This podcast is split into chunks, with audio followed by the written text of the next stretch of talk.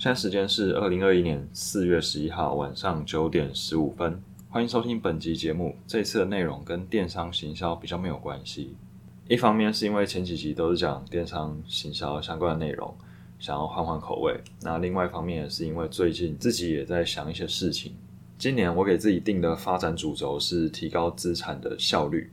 我发现我之前好像有意无意的在逃避这件事情。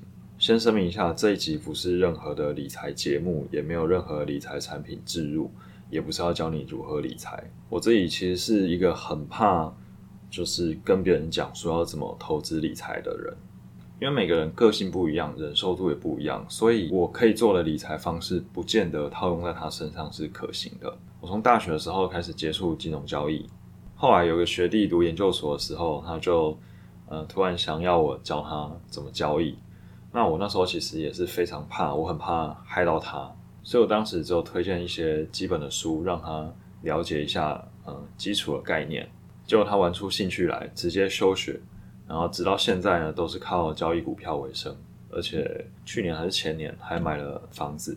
好，回归正题到我身上，可能是因为身旁太多财富自由的案例，所以就让我很深刻反省我这段时间到底在干嘛。我发现这三年吧，我都是靠工作还有看书来，有点像是欺骗自己或是麻痹自己，形成了一个欺骗自己的假说。这个假说就是我读书获得一些 input 还有 insight，然后运用到工作上，或是工作能力提升，然后可能就是升迁加薪之类的。乍听之下好像逻辑正确，没毛病。但是再仔细想想，目标这个假说能帮我达成目标吗？好像是一个很大的问号。看书给我一种感觉，这种感觉就是我有在 input，我有在获得东西，我有在付出努力。但是想想它在速度还有趋势上面是非常落后的。像是《必然》这本书，二零一七年就出了，但是我现在才看到。当然可能是我的问题。但是这也是很容易发生在其他人身上的。谁有办法在第一时间看完所有新出的书呢？不是鼓励大家不要看书，把书丢掉。书也是有它的优点，有框架、有系统，可以训练逻辑和想法。但是对于新知的获取速度实在太慢。我回顾了所有的工作经验，我觉得最重要的不是我学到了什么技能，现在当 PM 也好，或是以前做比较偏营运的，或是采购等等的这些。我觉得这些技能，嗯，当然是有帮助啦。可是最重要、最重要的一些体悟，大概就是跟着趋势走，还有跟对人这两点。我觉得改变人生的浪潮，一生没有几个。如果你有办法搭上一两个，就足够你爽一生了。举几个例子，像我以前的老板之一，他就是在大学的时候吧，接触到 email marketing，然后觉得说，哎，这好像可以赚钱，所以他那时候就做了。然后也确实赚了一大笔钱，因为那时候没有太多人做 email marketing 这件事情，这是他第一次的火箭升空。之后他换去做一些 web 的广告，像是你看到很多什么钓鱼网站啊，跳出来什么你恭喜你获得绿卡之类的这种。接着是智慧型手机的崛起，然后这时候他也很快就跳来做手机的广告。那时候还没什么人会做手机广告，所以他的获利也是相当的惊人。那就是他第二次的火箭升空，接下来就是社群网站崛起的时代，然后他们也是非常早就接触了 Facebook 的广告投放，再赚一波。然后那时候觉得自己广告投放的能力还不错，所以呢就决定自己搞电商。我刚好就是在那时候加入的，那时候应该是我第一次感受到站在浪潮上的感觉是什么。那时候讲 Dropshipping，没什么人听过，而且也没什么人在做。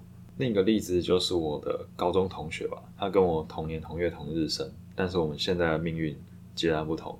在高中的时候，他就接触了 PayPal 还有 eBay，然后那时候就有推荐我用，所以我的 PayPal 账号应该是那时候就有开过，然后 eBay 那时候有开过，不过我当时就仅止于开账号而已。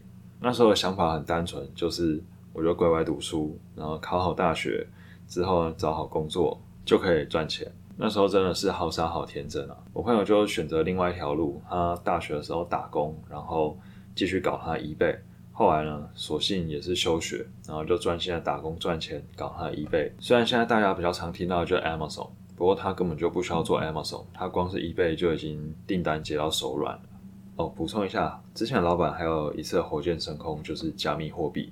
在二零一七年底那时候，老板的弟弟就跟我讲说，他们大概在一六年的时候，嗯，比特币大概在五百到一千之间吧，就已经有慢慢一直在囤货。但是在一七年底那时候，刚好是比特币的飙涨嘛，一路飙破一万，但是之后又跌回去。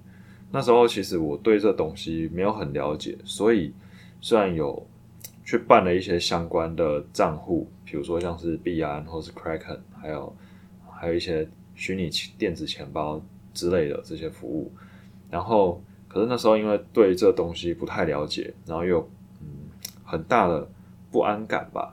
所以隐约的会希望说，嗯，这个 KYC 认证最好不要过，那我就可以暂时先给自己一个理由，给自己一个借口，不要碰这些东西。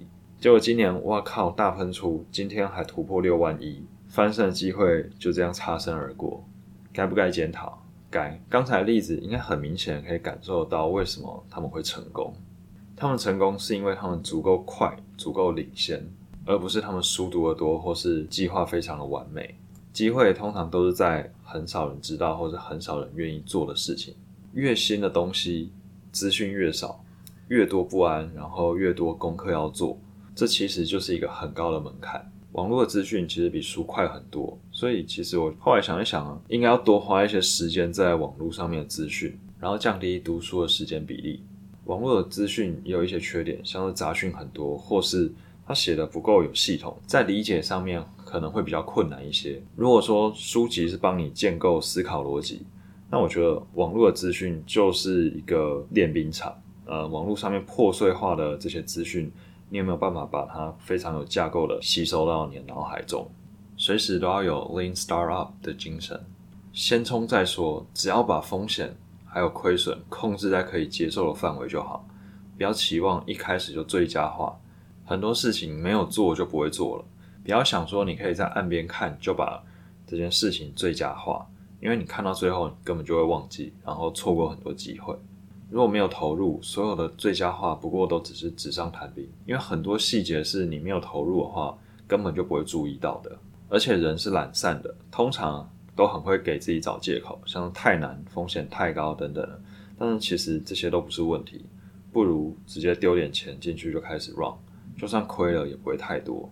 但是，当你真正参与之后，你才会更明白其中的道理，更能进行最佳化。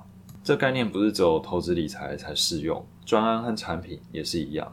像我们上一集提到提升营收的九个手段之一，就是倒数计时器嘛。当时绝对不是说我要找一个世界上最漂亮的倒数计时器，最符合我们网站风格的倒数计时器放在我们的网站上面，而是直接就把它放上去，然后一个一个轮流的测试 A/B test。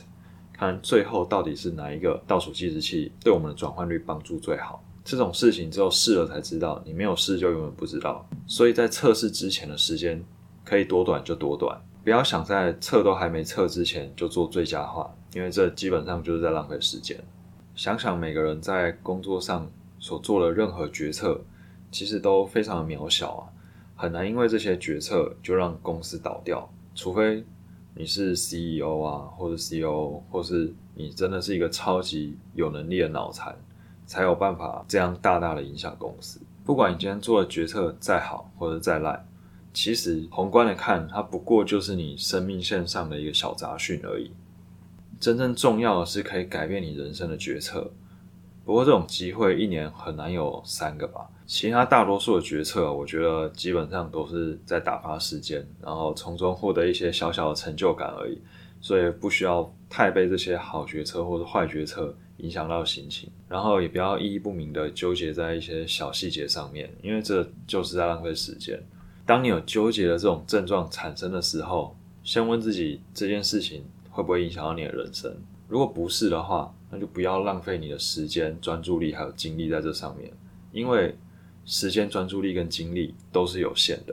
OK，今天讲的内容也是稍微长了一点，算是这阵子自己思考或是和自己对话得出来的一些感想吧。我觉得有些事情想清楚之后，生活会更有动力。如果喜欢今天的内容，觉得内容对你有帮助的话，欢迎五星评论、订阅、分享给需要的朋友。那有任何想法，都欢迎和我分享，在 IG 或是 Facebook 搜寻“飞在保罗”都可以找到我。我是保罗，我们下次见，拜拜。